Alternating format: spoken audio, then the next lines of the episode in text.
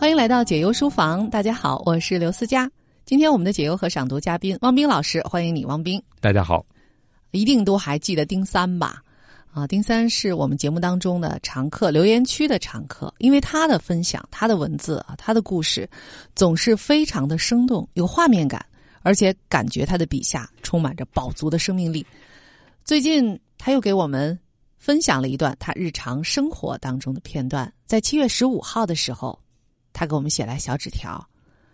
他说：“听好书慢读，非常喜欢，心情会变好，心情变好就有心情来分享了。”一元硬币大的雨点刚刚洒落一地，渐渐的大势已去，我们便不再等待，索性漫步在细雨中，穿过马路，沿着偶有游船驶过的海河边漫步。地面上积水清澈，除了天空和河水，到处都被雨洗得饱和度很高，露出明艳的颜色。在一片球形的嫩绿色叶子中，一只少年老成的猫咪，身穿白底黑花紧身衣。黑白相间的面罩以泼墨的手法绘制，刻意隐藏了真容，让人看不清楚。女儿对他的出现表示兴奋，而他对我们的出现表示漠然。就这样，我们和他以不同的心情，一个在前，两个在后，走走停停。走着走着，他突然塌下屁股，猫着腰，放慢脚步，匍匐前进。只看背影就能猜出他一脸屏气凝神的模样。我拦住女儿，对她继续呼唤：“保持安静，纹丝不动，一起加入屏气凝神的紧张气氛中，生怕搅扰了这场狩猎。”当想起该拿出手机拍摄时，麻雀早有预料似的轻巧振翅，不知所踪。猫咪对失手似乎不以为然，身体随着猎物的逃逸泄下了劲儿，舒展开来。折返，迎着我们走来，我们不打扰它，也不讨要，只是路过后，走向要去的地方。女儿似乎有亲近他的意愿，但也只限于跟随和呼唤。执意跟随一只猫，确实会走出超出预想的路程，就像老动画片《侧耳倾听》中女孩跟随猫咪的情景。只是我们并未发现古董店。而是在海河边的绿叶群里，各自被咬了两个毒包，为蚊子妈妈养育宝宝贡献了双份营养。不知那自在独立的猫是否在心里对无聊的我们翻了无可奈何的白眼儿，还是也曾被我们颇为尊重的距离产生了一丝接触的好奇？就是这一段啊，他们和猫咪的遇见。啊，当然还有跟踪，还有啊一场尚未发生的狩猎，激动人心、扣人心弦的描写，怎么样？是不是总感觉丁三呢？他的生命力是非常蓬勃的，在他的文字当中。嗯，甚至我在想，是不是有一些小朋友，或者说比小朋友更年长一点的青少年，都没有丁三这样敏锐的对生活中这种细节快乐的捕捉能力呢？人有的时候会觉得生活很无趣。我们的来信当中也有很多朋友说生活很无聊，那可能是因为我们没有办法在生活当中观察到那些有趣的事情。我觉得丁三在我的内心就是人生赢家，对吧？能在每一个生活的细节当中看到、体会到和别人不一样的东西。嗯，所以当别人要是问啊，这个当然不说女儿这个事儿，假如就是看丁三的这一段描写，说是多大年龄的人写的，能猜得到吗？其实。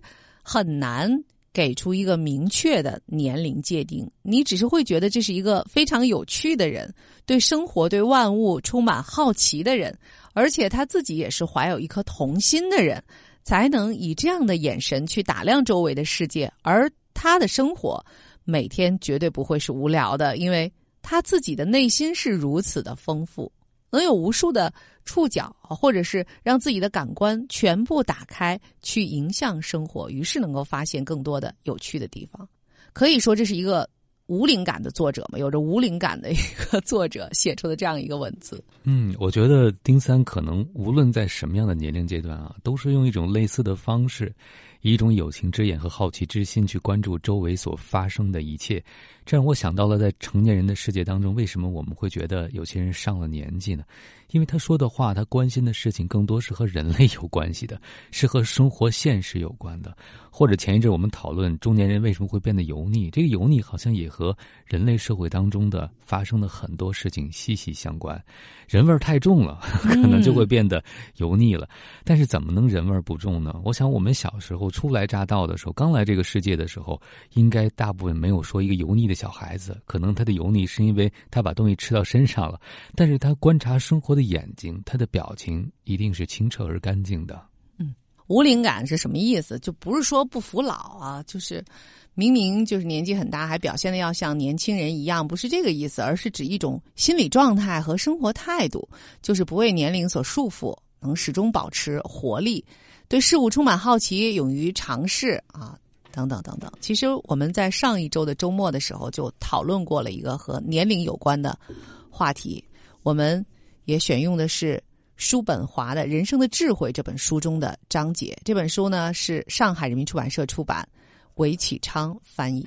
那今天呢，我们继续这个年龄的话题，因为其实啊，我觉得在现代社会当中，年龄这件事情是很难被忽视的。在什么时候会提到呢？比如说谈恋爱的时候、结婚的时候、在求职的时候啊，在准备生宝宝的时候，或者说在。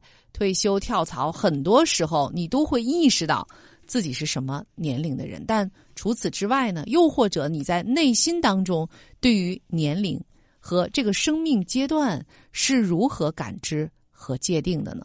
特别是在生命力方面，你对自己的生命力有觉知吗？我们先来听听叔本华是怎么说的。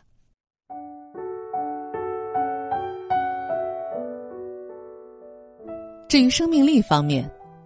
我们在三十六岁以前，就好比吃利息过活的人，今天花去的金钱，明天又能赚回来。但是过了三十六岁的年龄以后，我们就更像是已经开始动用自己赖以生活的本金了。刚开始出现这种情况时，迹象并不明显，所消费的金钱大部分又会自动回来，微小的财政赤字并不会引起注意。但赤字在逐渐增长和变得明显，其增长势头演变越烈，情况一天不如一天，并且没有任何能够遏制这种势头的希望。本金的耗失不断加快，其势头一如下落的物体，到最后，钱财终于消失殆尽。因此，随着老之将至，对钱财的执着和占有欲就越发有增无减。相比之下，从人生开始到成年，甚至直至成年后的某段时间，就人的生命力而言，我们就像把利息收入存进本金，花费的利息不但自动赚回，本金也在不断的增加。如果我们能有一个足智多谋的顾问细心理财，那我们的金钱有时候也会有这样的结果。青年时代多么幸福，老年时期又多么悲惨。尽管如此，青年人。应该爱惜自己的青春活力。亚里士多德发现，能在青年期和成年期都在奥林匹克比赛中获胜的人寥寥无几，因为他们早年的艰苦训练准备消耗了他们的生命力，到了成人阶段以后，他们的力量就难以为继了。肌肉力量是这样，神经活力也是如此，而神经活力的外在表现。就是所有智力方面的成就。因此，早熟的神童就是温室教育结出的果子。他们在童年时引起人们的诧异，但之后就沦为思想相当平庸的人。我已经指出过，一个人的性格看上去会跟他的某一个人生的阶段特别和谐一致，这样到了那一特定的人生阶段，这个人就显示出他最好的面貌。某些人在少年时代招人喜爱，但这种情况随着时间消逝而去；一些人在中年段特别活跃能干，但到了老年以后却变得一无是处。也有不少人到了老年才表现出自己最好的一面，他们既温和又宽容，因为到了此时，他们更富于人生经验，为人处事更加泰然自若。这种情况多见于法国人。这一切肯定是因为人的性格本身具有某些青年、中年或者老年所特有的气质特点，这一气质特点与人生的某一阶段相当吻合，或者他对某一人生阶段发挥着修正、调整的作用。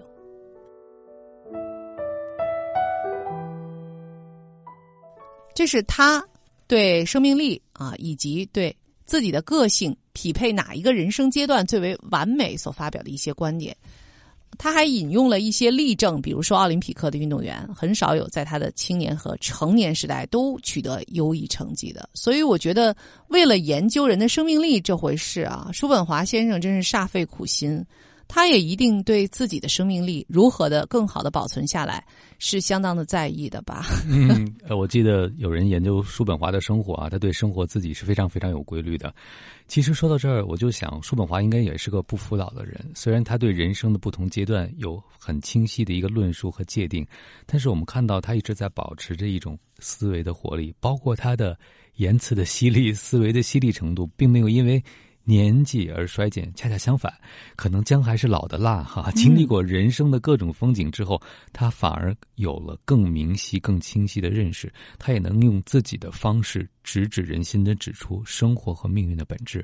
但我觉得刚才大家提到那个无灵感啊，真正无灵感的人就是能够看透这些本质，反而更能够享受游戏本身。因为有的时候，当我们在生命比较年轻阶段的时候，我们看不出来这个游戏究竟意味着什么，可能沉迷在游。戏的细节当中，那个时候我们并不知道自己拥有什么，我们很多时候也不知道自己在干什么。虽然好像充满热情、活力四射，但是真正有一天，当我们看透了游戏，或者看清楚生活获更多真相之后，如果能获得自由，那我觉得这可能才是无灵感的基础。对，否则呢，我们就会像没头苍蝇一样到处乱撞，白白消耗了自己的精力。其实叔本华也谈到了，他说。我们精神力量最强旺、最集中的时期，毫无疑问是在青年期。这个时期最迟能够研制一个人的三十五岁。从这个年纪开始，精神力就开始衰弱。虽然这个衰弱过程相当缓慢，不过在这之后的岁月，甚至到了老年，人们并不是没有获得某种精神上的补偿。到了这个时候，一个人的经验和学识才算真正丰富起来。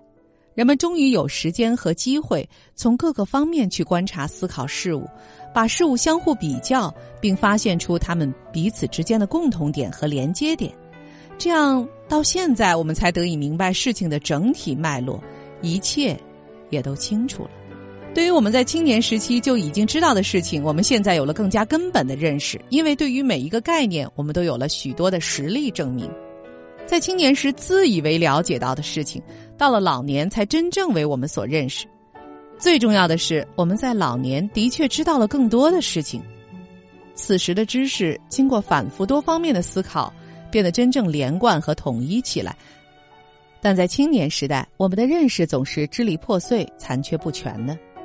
一个人只有活到了老年，才能对生活获得一个完整连贯的表象认识。因为到了老年以后，他才看到了生活的整体和生活的自然进程。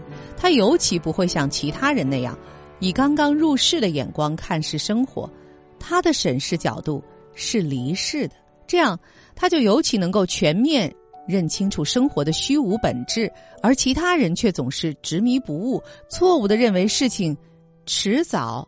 总会变得完美，啊，这是叔本华所讲的老去的好处。也就是说，我们除了经历衰退之外，并不是没有得到其他方面的报偿，而这个报偿其实是更有价值的。但是我却觉得，即便是在今天啊，即便是在我们看到了叔本华这本书《人生的智慧》，大概也有不少人是无法认同的。就是他们其实更希望的就是。事情最终总会变得完美，对不对？我在想，如果一个人知道了事情不一定会变得完美，或者说像我们节目里曾经讨论的，永远都有更坏的可能的时候，如何去看待人生、看待当下？其实，叔本华，我觉得从某个角度，他是悲观的乐观主义者啊。如果一个绝对悲观的人，可能连写都不写了，因为觉得没有必要再说任何的话，就重复生活的本质了。他一遍一遍的想喊醒所有的人。用一双更清醒、更有觉察的眼睛去洞穿生活的本质。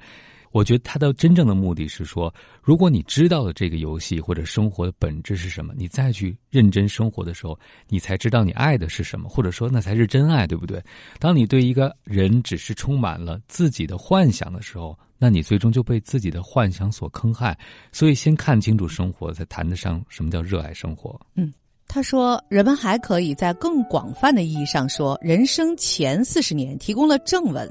而随后三十年则提供了对这正文的注释，后者帮助我们正确理解正文的真正含义及其各中相互的关联，并揭示出它包含的道德教训和其他多种微妙之处。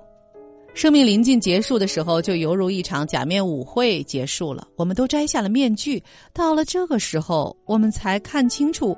我们在一生中所接触过的、与之发生关联的，都是些什么人？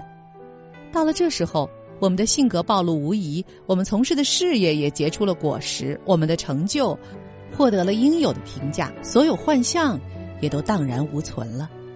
但要走到这一步，时间是必不可少的。时间到底是有多么重要？其实有很多人常常是。叹息啊，惋惜那些已经过去的时间，但我想，所有过去的时间其实都不是白白过去的。啊，这个世界上的这个事情的发生，除了有所有的要素之外，还必须要经历一定的时间，才可以走完这个过程，才可以得到所谓的这个结果，不是吗？其实，在人生当中也是一样啊。啊，我现在已经走到了人生正文阶段，走完了，开始注释的阶段了。啊，也欢迎汪冰老师也来到了这个人生阶段。我在想，如果人生只有正文没有注释啊，那可能也是一种遗憾，因为有的时候我们并不能在那个当下理解当下究竟发生什么。当我人过四十之后，我才慢慢发现，在我人生过往中所经历的岁月，究竟其中有哪些滋味是我当时没有体验到的，而今天在回忆当中才能慢慢体会到那个事情的余味。更重要的是，我能通过这样的反思，去更加的体会，在这个当下我正经历的事情究竟意味着什么。我想起来跟一位朋友聊天的时候，就说这个年轻的朋友呢，还喝饮料，对不对？但是你让他们喝茶，他们可能很难品出茶究竟有什么样的美好。但是当你到了一定年纪之后，你才会发现茶里边，比如有人说叫苦甘苦甘哈，包括回甘，这种美好究竟意味着什么？可能遭遇了生活所谓的毒打之后，在和生活过招之后，你才能更细、更丰富的体会到有些不知不觉中会被错过的美好。其实，那可能也适于你是如何对待自己的吧。在这整个生命进程当中，如果你能够照顾好自己的身体，照顾好自己的感官，照顾好自己的心情啊，让身心都处在一种更加均衡的，并且能够体会到非常细微的内在和外在变化的这样一种状态当中，就是非常精致啊、精微的这种调教的状态当中的时候，你可能才能体会到。人生当中更多的乐趣，因为一些细小的细节的一些变化，就能够对你产生重大的影响。但如果你在之前的生活当中只执着于某种目标和结果，而非常野蛮和粗暴的对待自己，包括对待自己的身心的话，那恐怕到老年的时候，可能一些非常细小的感觉，对他来说都是无感的了。就只有那种重大的刺激，才能够对他产生效果。我觉得，如果是这样的话，那老年生活可能就是相当悲惨的了。所以啊，每每看到就是有人说啊，号称要像某某人一样优雅的老去的时候，我就在想，优雅的老去，并不是等你老去以后才开始优雅，是不是？你必须一直是优雅的对待自己，才可以优雅的成长、优雅的年轻啊、优雅的衰老，直到最后优雅的老去、优雅的离开。我们从上周就聊到年龄，而今天呢，我们聊到了人生的不一样的阶段对我们不一样的意义。其实我就想说，有的时候我们现在所宣传的优雅的老去，可能是基于对衰老的恐惧和抗拒。就说，人老了应该活成一个什么样子？我倒觉得这可能会助长我们对衰老本身的不接受，包括对自身年龄本身的不接受，变成一种新的刻板印象，叫我要变得比同龄人更优雅，更不像这个年龄的人，我就是人生的赢家，我就胜出了。凡是被年龄这个数字本身绑架的人，可能就已经没有办法真正的优雅了，因为他已经给自己设定了很多自我接纳的条件。嗯，你在看着那些照片的时候，其实有的时候你在想。就是大家对优雅的定义到底是什么？就一定要穿上某些服饰啊？怎样的去梳妆和打扮自己才是吗？还是说在精神状态上，你处于怎样的一种对自己人生和生命的看待和接纳上，其实呢才是一种更大的自在和从容呢？但是无论是哪一种，我觉得其实如果你把人生活成一种不断的破除障碍的过程的话。那所有的一切都不会成为问题，你终将得到刚才叔本华所说的啊，你在人生度过三十五岁以后，甚至是过了四十岁的正文的时期以后，能够得到的最好的报偿，就是我们对生命本身的这种认识吧。我们就如何看待生命，如何看待我们正在经历的一切，这本身可能就是一种我们时时正在得到的报偿。欢迎回来，这里是解忧书房的下半时段，我是刘思佳。今天我们请到的。解忧和赏读嘉宾是汪冰老师。我们今天再次谈到了年龄的问题、衰老的问题，如何看待年龄的问题？是不是年龄现在真的是在很多人心头，它都是一个枷锁？我在什么年龄应该做什么事儿啊？我要活得更年轻一些吗？还是在这个年龄就应该更得体一些呢？所有的和年龄相关的东西，是不是都忽略了你是谁，而是把自己嵌入到一个？图画当中啊，这个图画就像小的时候那个合影一样啊，我们是一波的，我应该和他们一样啊，不显得过于突出、过于特别才好。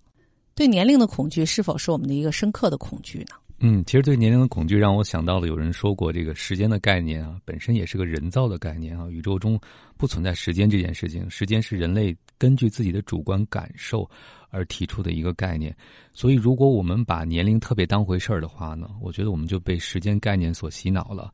我和大家在讨论的时候曾经聊过，其实每天一睁眼就是新的一生开始了啊，一日一生。如果以这个概念来看的话，每天睁开眼都是新生的开始。现实来讲，确实有些人可能也没有办法在第二天迎接新的太阳的升起。所以，如果带着一日一生的概念来活每一天的话，那其实每一天你都可以一个。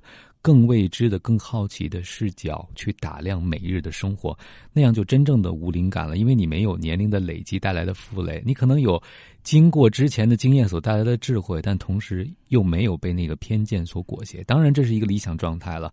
那我还想说的是，刚才思佳说到了这个，很多人都想。啊，我老了也要活成那种优雅的状态，但真的也是一日一生，就是你如何过这一天，你可能就会如何过剩下所有的日子，对吧？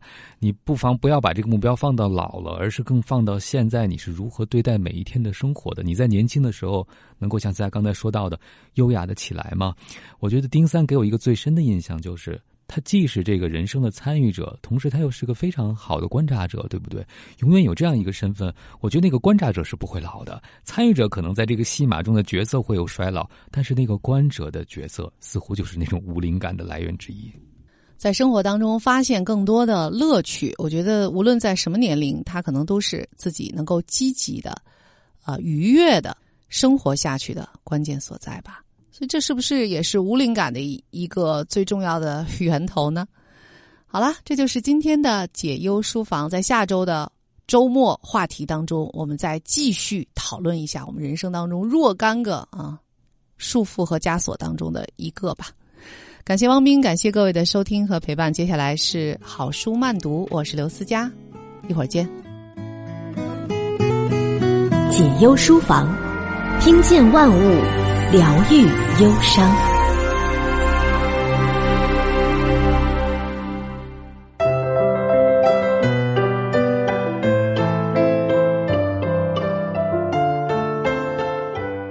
解忧书房，好书慢读。今天为您选读《闲着》，城市流浪者。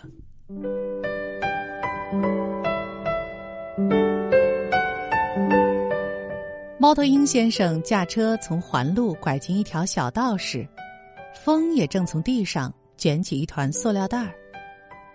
我们的车穿行在城市的夜色里，忽然一脚急刹，我知道他定然把路上翻滚的物件错认成了流浪的小猫小狗。其实就在刚刚，我也着实暗暗捏了把冷汗。往昔的经历难免造成我们的过度警惕。猫头鹰亲历的故事就在不久前的夜晚。临近高速路起点处，两只结伴而行的流浪狗出现在夜色中。它们犹豫着想上高速，打头的那个已经把前爪伸进去。此时，汽车疾驰而过，它受到惊吓跳了回来。两个小小的身影站在路边，执着不前。那个心急如焚的夜归人，此时正埋头车里翻箱倒柜找东西。下酒的日本奶酪条，或者家里的狗狗零食，万一有个把日常的漏网之鱼，不正好可以款待两位壮士，以让他们悬崖勒马吗？我能想象那副焦灼而又气急败坏的面貌。前日我刚刚从他的车里清理掉一整箱，外加一手提袋的杂物，我也颇能理解。他那宛若密林搜山般的寻找，狼狈不堪，简直是其实的唯一可能。终于，我找到一盒牛奶。峰回路转，我能感到故事讲述人的一丝得意，一副重担从心头卸下，我也偷偷舒口气。可是我找不到容器，听众的心又悬起来。好像三国的评书说到了千里走单骑，即使一切的情节人物早已板上钉钉，你还是不觉忧心。我只能把牛奶倒在地上，那俩小狗果然过来了。但这两位弟兄的警惕性非常之高，闻了半天才略微舔了一点儿。这样喝不行啊！我又趴在车上继续找容器，最后终于找到了一个，可是。回头看，他俩已经不见了。不过这次他们不去高速路了，调转方向往胡同深处走了。我追上他们，又招呼他们喝了一碗牛奶，然后两个汪星人走远了。我听完故事，长吁口气。猫头鹰先生继续说：“他们俩是一起的，毛色虽然不一样，但长得很像，都是下兜齿。”特别丑，俩人就伴儿还挺好的。夏兜齿，那是我们共同关心的一只小流浪狗。算起来，从国际俱乐部停车场的初相识至今，已经两年有余。我清楚的记得，我们初次见面是在二零一五年夏天某个预热的午后。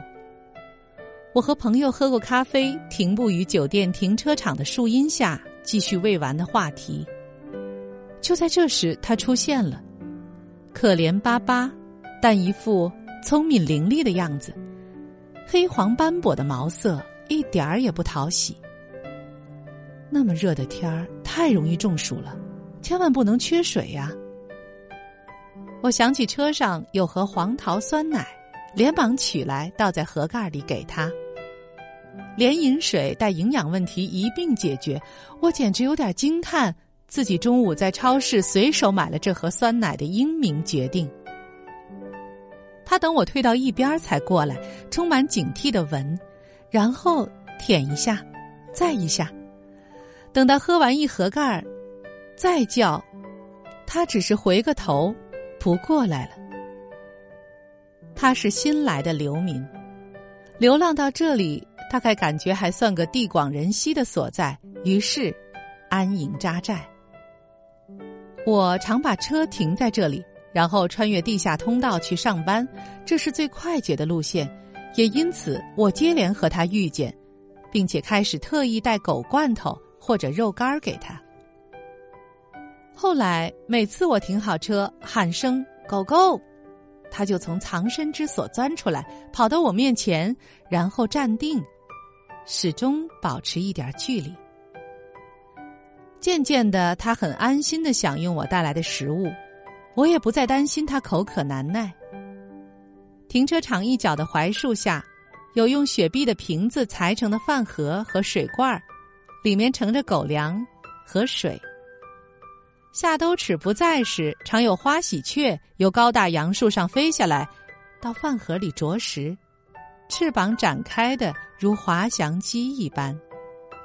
有时花喜鹊走开，我会再去探查，看它是不是叼走了我给夏兜齿的肉条。有次我特意带了狗饭盒和妙鲜包给它改善生活，我把饭盒放在地上，它大快朵颐，我在一旁拍照。他抬眼看我，于是有了一张正面免冠照片。猫头鹰先生看见照片，提醒：“你小心点儿，万一他攻击你呢？”我不解：“干嘛攻击我？我经常给他带吃的。”猫头鹰指出他龇牙咧嘴的表情，说明明是在警告我。我笑了：“他就长那样啊，下都齿。”也许就是因为长得不好看，所以才很难被人收养吧。但他没有恶意。夏末秋初，朋友圈里我写：今天看到最温暖的一幕，停车时发现了院子里的好心人为一只流浪狗狗更换了新的简易食品盒。不远处，一个高瘦冷峻的女生正在剥一只香肠给狗狗吃。我向他致意，他说：“狗狗来了快两个月了，还是怕人。真是一只聪明的狗狗，在凶猛的大城市里流浪。你永远要记得，不是所有人都值得相信。当然，还是会有温暖善良的人们，他们不会因为你不美不亲人就伤害你，永远不会。但有些恶人，他们的凶残也远远超乎你的想象，因为你永远是狗。”而他们坏起来，就不是人了。保持戒备，才会让你生活的更久。祝你好运。夏兜齿的花园和豪宅，此时正在经历大拆大改。某个狂暴的雨夜之后，供喜鹊表演高空滑翔的大杨树全被拦腰折断。一周之后，粗大的树根被挖出来，然后运走。石板和柏油铺上，一切似乎从未发生。城市悄无声息的改变中，还包括我们已经习以为常的下兜齿不见了。虽然环境日渐凌厉险峻，但这里已经是闹市中的仙境了。傻孩子，你还要去哪儿？流浪狗下兜齿的失踪，成为凝结在猫头鹰和我。之间的一团雾气，我们很想把雾抹去，又担心看到更加不堪的结果。每次到院子里，都故意开车绕场一周，在夜晚的灯影里大声叫他的外号，然后无功而返。于是，我们故作轻松的猜想，他是四海漂泊的侠客，此时又开始仗剑走天涯了。心下却不由缩紧，谁都知道埋伏在水泥丛林中的险恶。一个受到款待和接纳的流浪汪星人，有什么理由不辞而别呢？某个秋天的上午，我被灿烂的阳光从床上唤醒，起身倾听柿子树上灰喜鹊的聒噪。这群饕餮之徒。不光在果子成熟时呼朋唤友、大拉拉的反客为主，而且推杯换盏、笑语喧哗，毫无顾忌。我透过卧室的窗户平视他们，好像我是请客的主厨，倾尽后厨的食材，略尽地主之谊。此时，猫头鹰的声音从微信响起：“我看见下兜齿了。”我的心情陡然欢喜。在哪儿？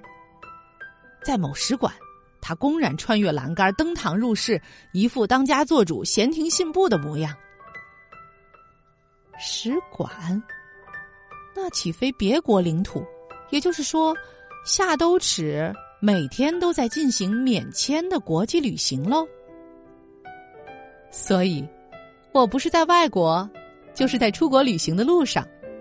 假若有天夏兜齿能开口，必然会如此回应我们的疑问。后来，与夏兜齿的累次邂逅，让真相渐渐浮出水面。每一次，猫头鹰先生都迫不及待的报信儿：“我又碰见夏兜齿了，是吗？在哪儿？还在院子里。他跟着一队武警小战士呢。他们去哪儿，他就去哪儿。他怎么样？胖了还是瘦了？”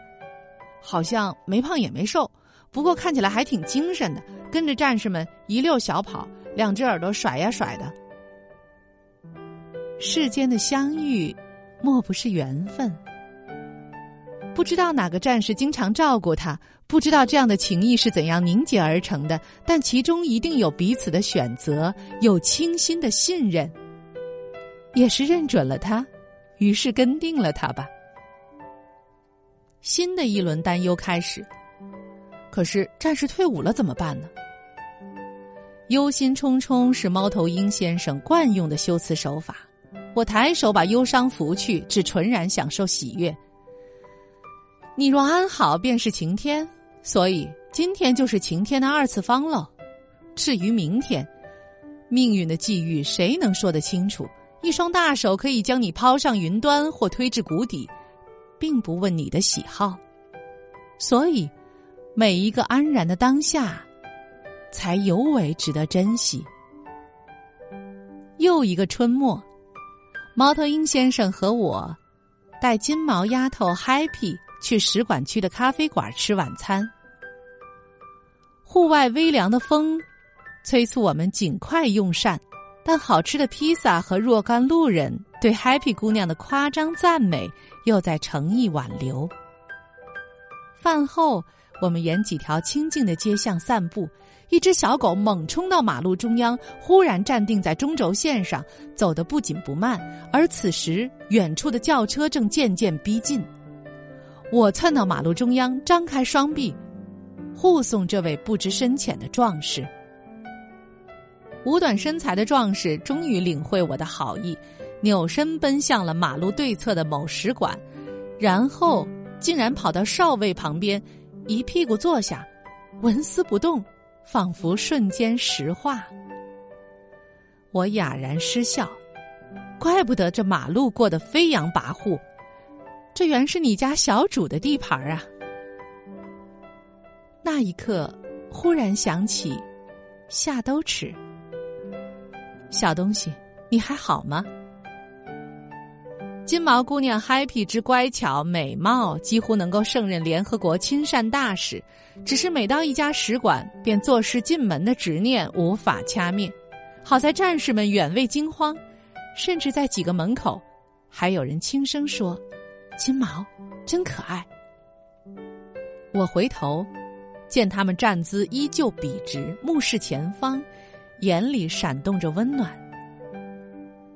庇护和照顾夏兜齿的，也是这些娃娃脸中的一个吧？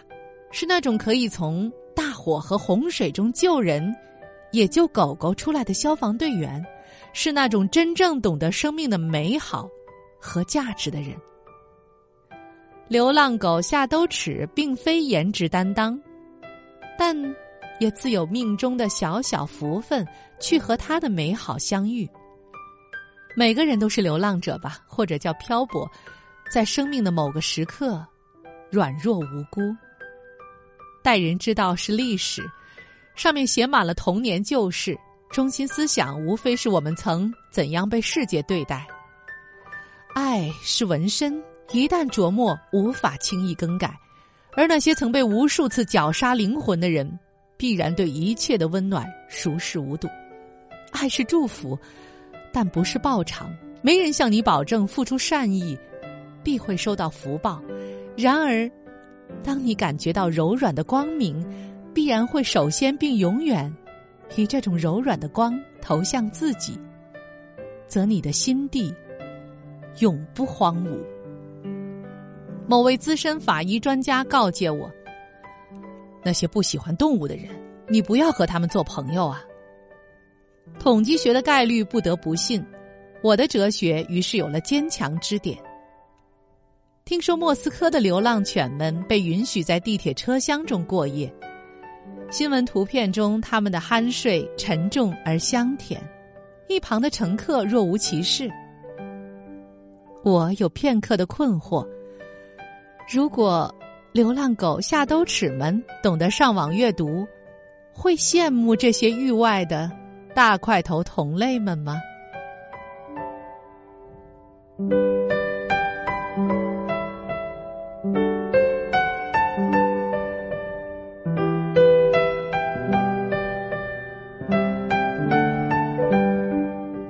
以上是今天的好书慢读中为您节选的《闲着》。本书由机械工业出版社出版，作者刘思佳，我是刘思佳，感谢各位的收听和陪伴。这里是解忧书房，再见。